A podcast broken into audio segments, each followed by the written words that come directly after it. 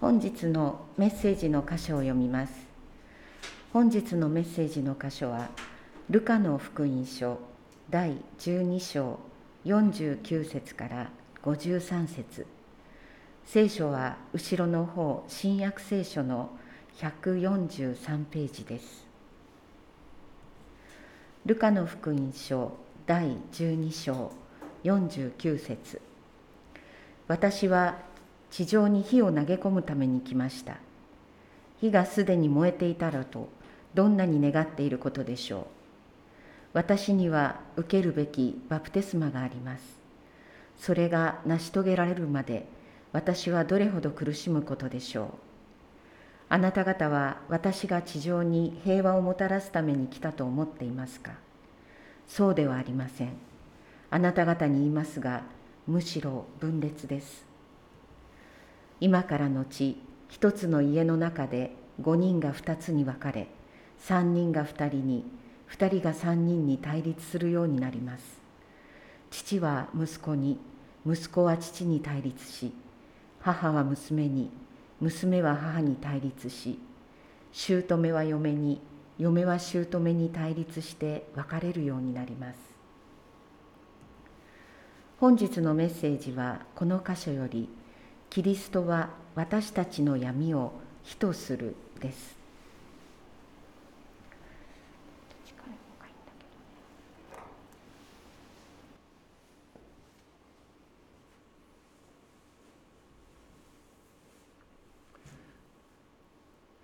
イエス・キリストは私は火を地上に投ずるために来た投げ入れるために来たとおっしゃいました。この日はどんな日でしょうか。先週私たちが学んだこの聖書の箇所では明かりを灯して私が帰ってくるのを待てと主がおっしゃったその箇所を学びましたけれどもまさにこの明かりですね。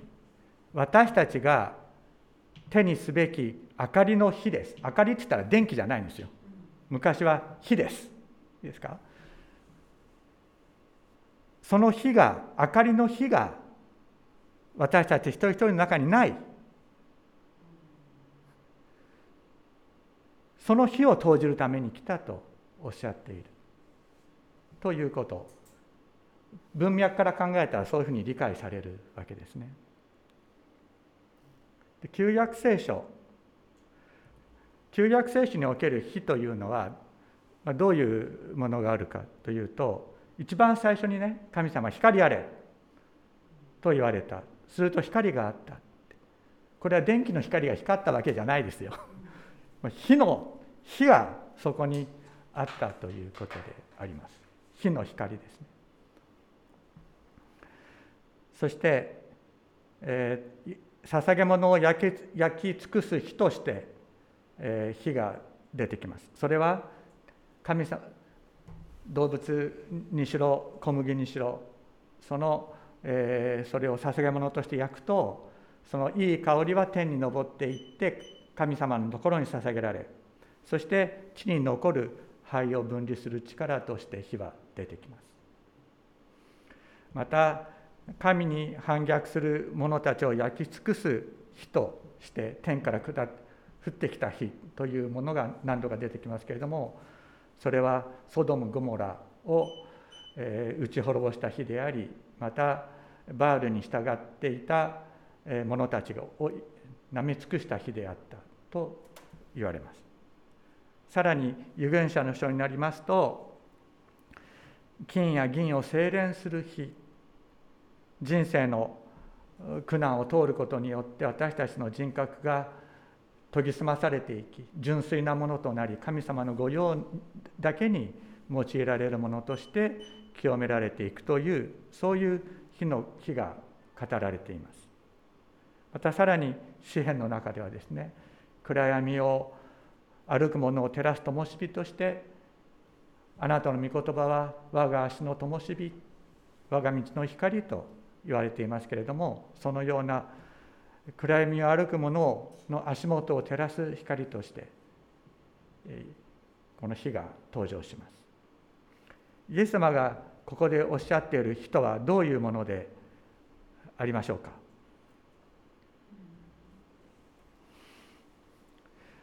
私は地上に火を投げ込むために来た。火がすでに燃えていたならとどんなに願っていることだろうか。つまり燃えてないんですよ。燃えてない。私は受けるべきバプテスマがあります。それが成し遂げられるまで私はどれほど苦しむだろうかとおっしゃっている。これはつまり私が受けるべきバプテスマによってのみこの日はあなた方の手に与えられるのだということを言われてるわけですね。イエス・キリストの十字架と復活によってしか灯すことができない日があるとおっしゃってるんです。イエス・キリストの十字架と復活だけが灯すことができる日。それを私はこの地上に投げ込むために来たとイエス様はおっしゃってるんですね。だからこう罪人を滅ぼすためにソドムとかオゴモラとかねあとはバールに従っていた者たちをなめ尽くした日のような罪人を滅ぼす日ではないんです。イエス・キリストの十字架の十字架と復活によってそしてその後天から私たちのところに吹いてきた精霊によってのみ与えられる日人を精霊によって新たにする日それを投げ込むために来たとイエス様はおっしゃってるわけです。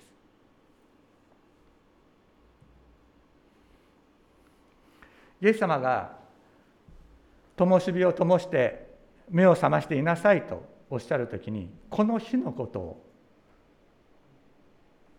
意味しておられるわけです。イエス様だけが転化することができる日人間的な思いや努力による日ではないんですね。あの燃えさあ皆さん燃えましょうとかって言ってね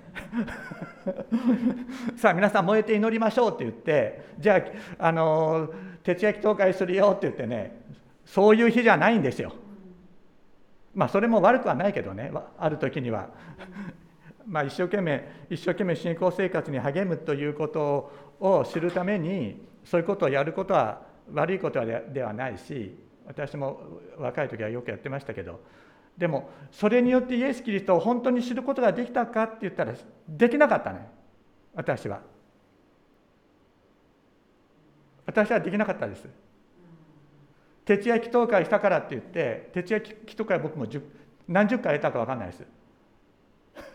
びっくりしてらっしゃる方いらっしゃいますけど 小さい時からずっとだからね何十回やったか分かんないけどだけどそのことによって私はイエス・キリストを知ることはできなかったしイエス・キリストの火をいただくことはできなかったんですね。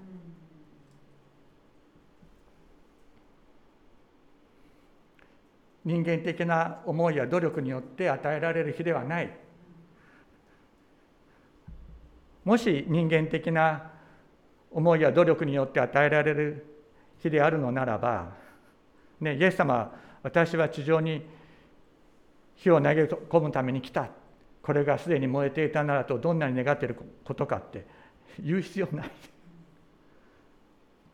お前たち徹夜で祈れって言えば済むだけのことじゃないですか。ね。そうじゃなかった。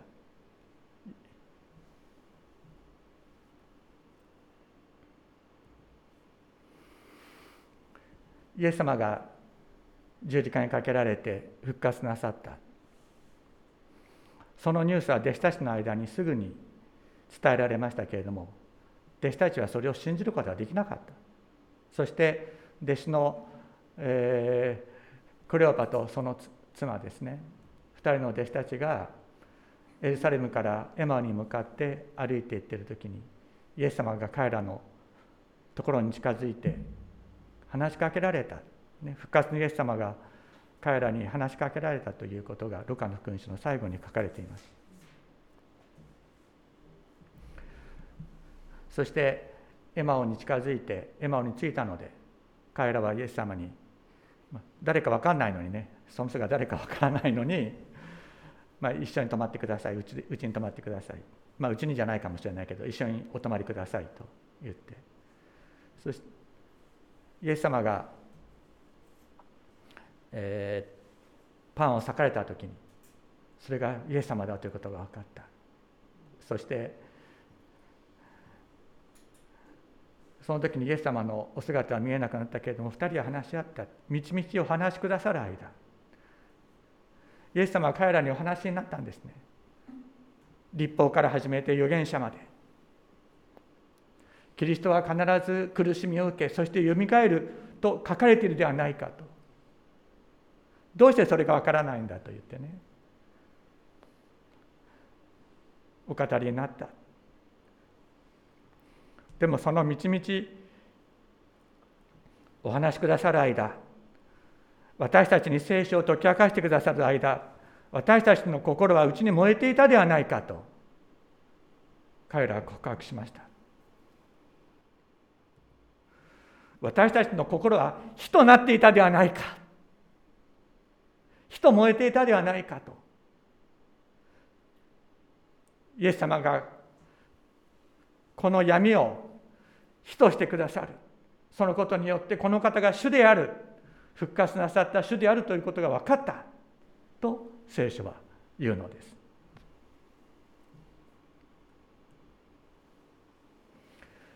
この後この2人の弟子たちはもう真っ暗なんですよ。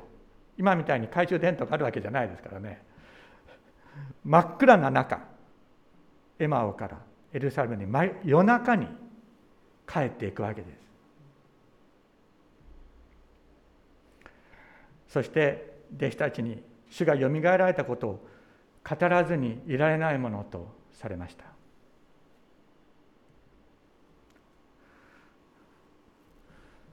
キリストの日はキリストが死に打ち勝ったことを証しする日です。キリストの日はキリストがよみがえられたことを証しせざるにいられない日を私たちの中に灯してくださる。まさに死に打ち勝つ日。これがキリストが主イエスが私たちのところに投げ込んでくださった日であります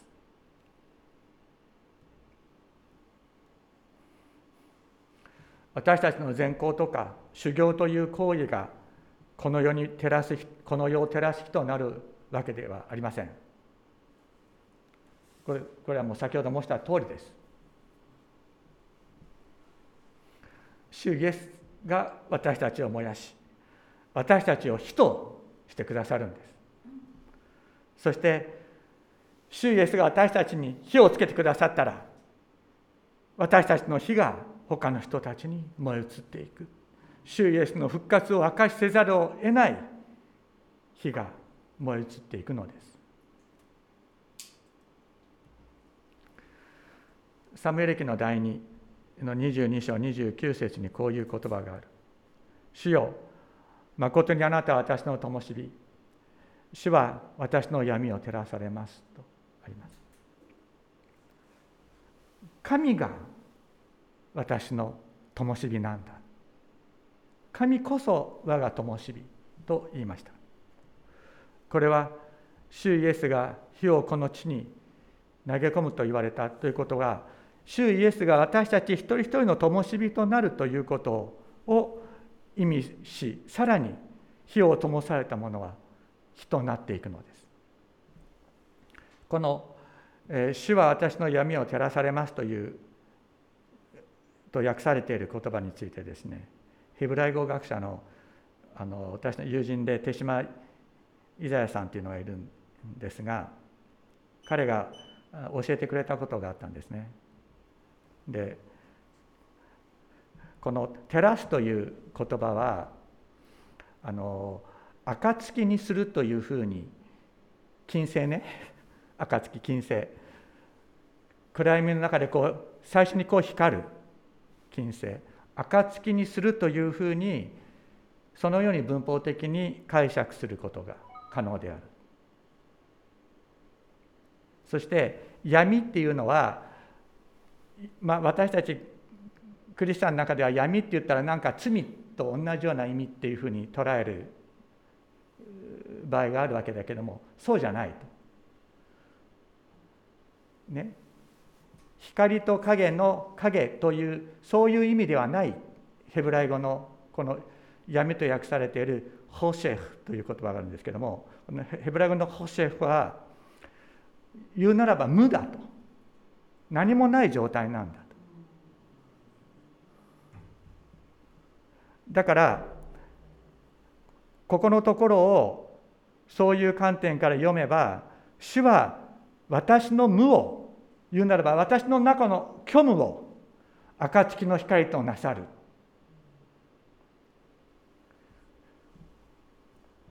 このように解釈するこのように理解することができるんだと教えてくれました。まさにその通りであろう。まさにアーメンだと思いました。私たちイエス様に出会う前に心の中の虚しさをどうすることもできなかったんではないでしょうか。私たちの心の中には虚無があったのではないでしょうか。しかしイエス様がそこを暁の光としてくださった。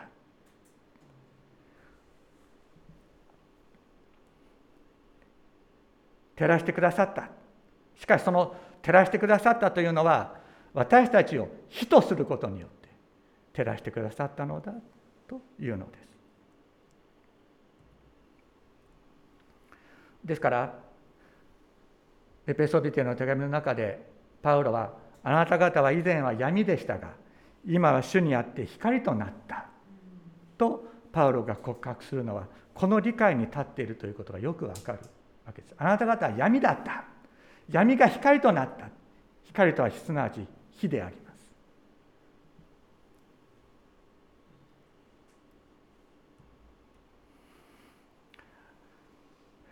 今日の聖書箇所に戻るとあなた方は私が地上で地上に平和をもたらすために来たと思っていますがそうではありません。あなた方に言いますがむしろ分裂です。今からのうち一つの家の中で5人が2つに分かれ3人が2人に2人が3人に対立するようになります。父は息子に息子は父に対立し母は娘に娘は母に対立し姑は嫁に嫁は姑に対立して別れるようになります。これ2つに分かれって言ってるでしょ。5人が5つに分かれるって言ってないですよね。5人が3つに分かれるとも言ってないですよね。2つに分かれる。2つに分かれるっていうことはイエスみんながただ単に喧嘩するってわけじゃないです。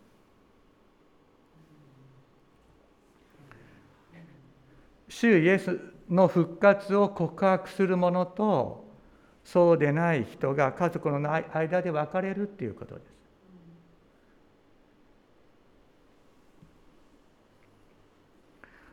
す。主イエスの復活に関しては分かり合えない状況が生じることがあるということです。それは皆さんがもう経験なさっている通りです。別に喧嘩してるわけじゃなくてもね。別に喧嘩してるわけじゃなくてもこのことについて分かりえない状況というのが生じるということをおっしゃっている。しかしあなたがイエイエス・キリストの復活を告白することによって家族にキリストの光が照らされることになるのです。だから恐れてはいけない。あのこれね喧嘩しろって言ってるんじゃないからねあの 注意しなきゃいけないんですよ。これから対立することになるじゃあね家族とこう対立してもうガンガン伝道して伝道して伝道してそれでもう家族と喧嘩したら口も利かなくなるそういうようなことを言ってるんじゃないんです。分かり合えない状況が生じるそれは避けられないそれは皆さんも経験してらっしゃる通りです。私もそうです。だけど主イエスの復活を告白する者がそこにいることによって家族に光が照らされるのです。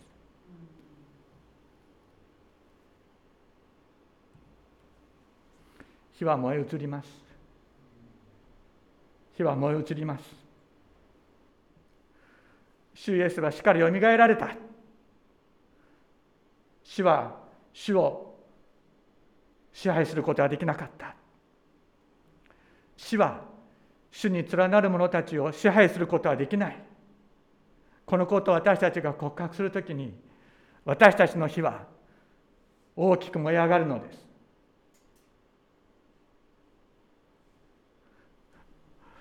言い方悪いけど10時間祈るよりもこのことを全く考えずに知らずに10時間祈るよりも20時間祈るよりも主はよみがえられた。主は私たちをも主と同じようによみがえらせてくださると私たちが告白するときに主の火が私たちに燃え上がるのです。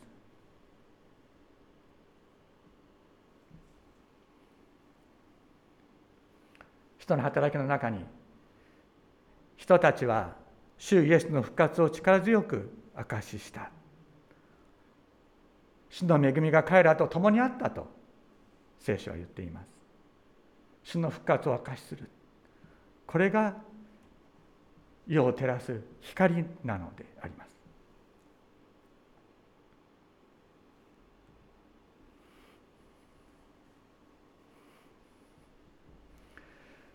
先週の聖書の箇所で「明かりを灯して私を待て」とおっしゃった。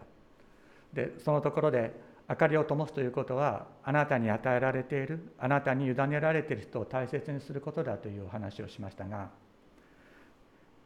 本当に他者を大切にするために何が必要なのか。それは主がよみがえられたという火を掲げることなんです。なぜか主がよみがえられたということはただ単に主はよみがえられたけども私たちはよみがえらないってことじゃないんですよ。主がよみがえられたと告白するそれは主は私たちをも主と同じようによみがえらせてくださるという告白を含むんです。つまり主が私たちのこの体を慈しんでくださっている大切にしてくださっているということの告白でもあるんです。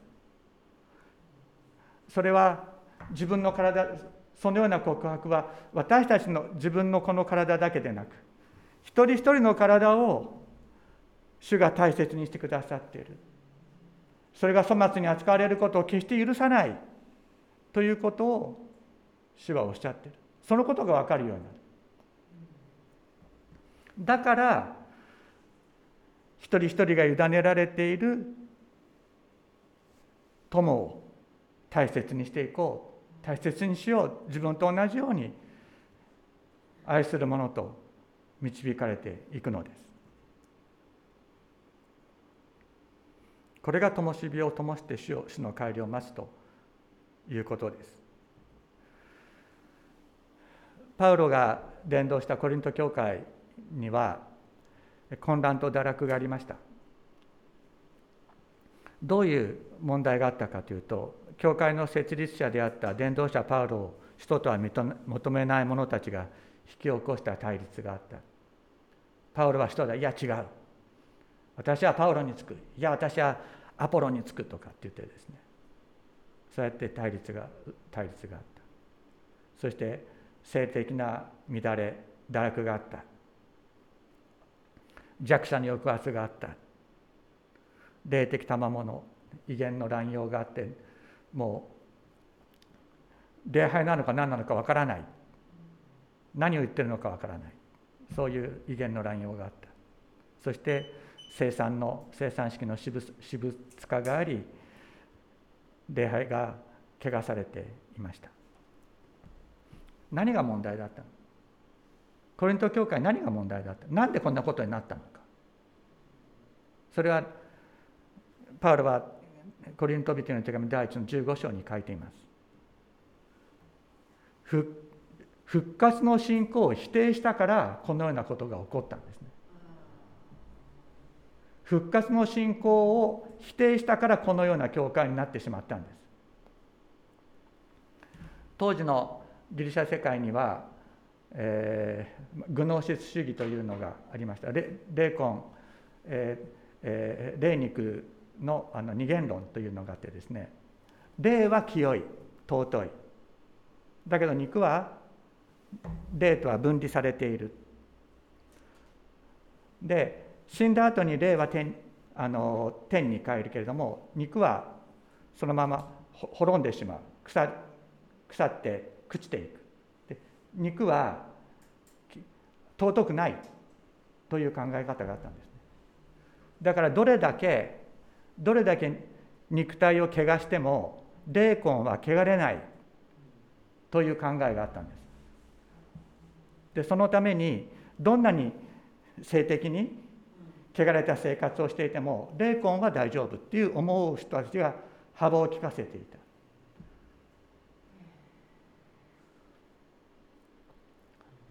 つまりこの考え方は他の人の肉体も尊ばなくても大丈夫なんだというそういう考え方につながるわけですね。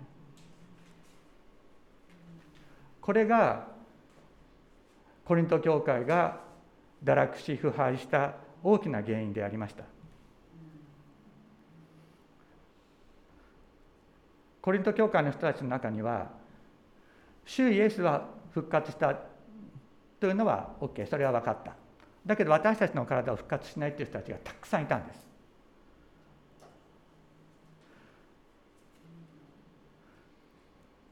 だからこういう混乱が生じた。そこでパウロは言うんですね。私たちの体も復活させられるんだよ。神様は私たちの体を尊んでくださっているんだ。よみがえらせてくださるんだ。ということを語ったのがこのコリントビテの手紙の第一の15章なんです。主イエスはよみがえられた。主は私たちをも主と同じようによみがえらせてくださる。この信仰こそ私たちが愛に生きる力なんです。肉体を癒しめるそういうような教えはお互いの間の愛を分断するんです断ち切るんです。なぜお互いの間の愛が尊ばれるのか。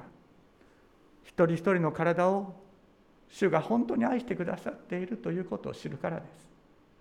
でお互いのためにお互いの病の癒しのために祈るのもここに祈る力それもここにあります。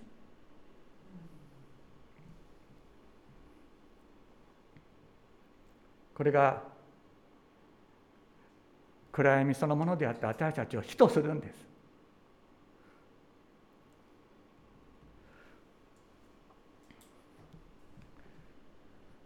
主が私たちを火としてくださる。それは私たちが主の復活を高らかに告白し主がよみがえられたように私たちをもよみがえらせてくださる。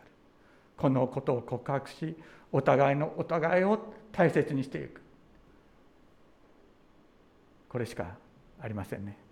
お祈りをしましょう。